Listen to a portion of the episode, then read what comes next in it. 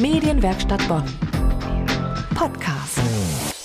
Die zwölfte Bonner Theaternacht ist vorbei. Und wieder gab es zahlreiche Veranstaltungen in allen Bonner Stadtteilen, sodass die Auswahl schwer fiel.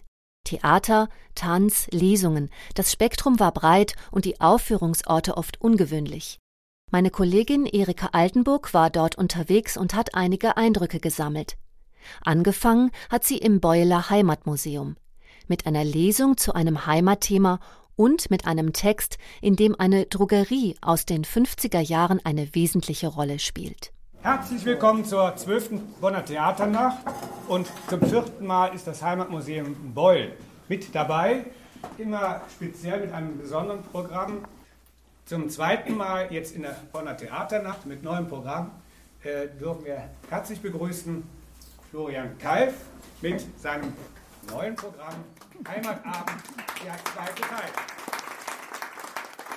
Fortgehende Klofußumpuschelungen,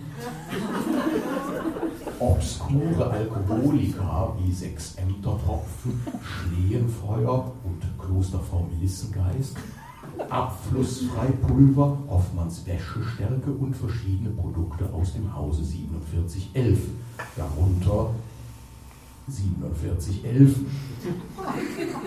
Tabak Original, Hattrick Aftershave und der Standardduft Dorfdamen Tosca.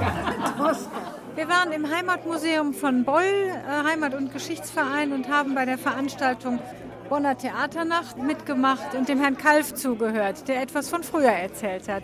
Und mir kamen die Erinnerungen von der Drogerie in Beul mit den, dem Ehepaar Lück hoch. Ist wirklich alles schon zu Ende? Nein. Geht doch gleich weiter. Ja, es geht doch gleich weiter. Es geht jetzt immer eine halbe Stunde, Viertelstunde. Dann kommen die Nächsten. Wir sind Zucker und Salz mit Selim Salikaya und Wolfgang Werner. Wie schön, dass ihr alle da seid. Ach, ist das herrlich. Wir begleiten euch heute Abend durch äh, die nächsten 40 Minuten mit selbstgeschriebenen Liedern, selbstgeschriebenen auch eigener Vertonung. Diese Lieder sind Thema des Lebens, das so leidenswert ist und Das Leben, wie war der Spruch nochmal? die Leiden, die so lebenswert sind.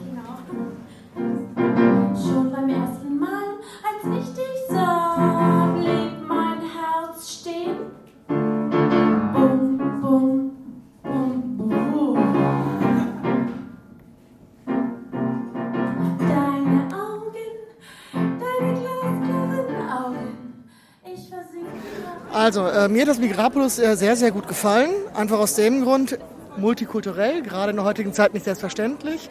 Und ich fand es eben sehr gut, dass äh, beide in verschiedene Rollen geschlüpft sind und das wirklich auch perfekt in meinen Augen ausgespielt haben.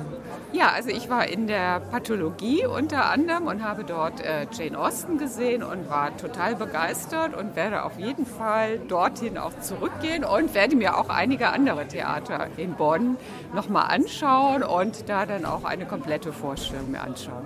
Finde es ganz toll und finde das Angebot riesengroß und finde es schade, dass man nicht noch mehr an einem Abend machen kann. Das waren ein paar Eindrücke von der Bonner Theaternacht, gesammelt von meiner Kollegin Erika Altenburg. Das Ziel ist bei der Dame am Schluss offensichtlich erreicht. Denn sie war zum ersten Mal dabei und hat nun viele Anregungen bekommen, wo sie demnächst hingehen wird. Die Auswahl war wirklich riesengroß bei 38 Aufführungsorten mit mehr als 100 Veranstaltungen. Also freuen wir uns schon auf das nächste Jahr, auf die 13. Bonner Theaternacht. Medienwerkstatt Bonn. Mehr Beiträge auf medienwerkstattbonn.de.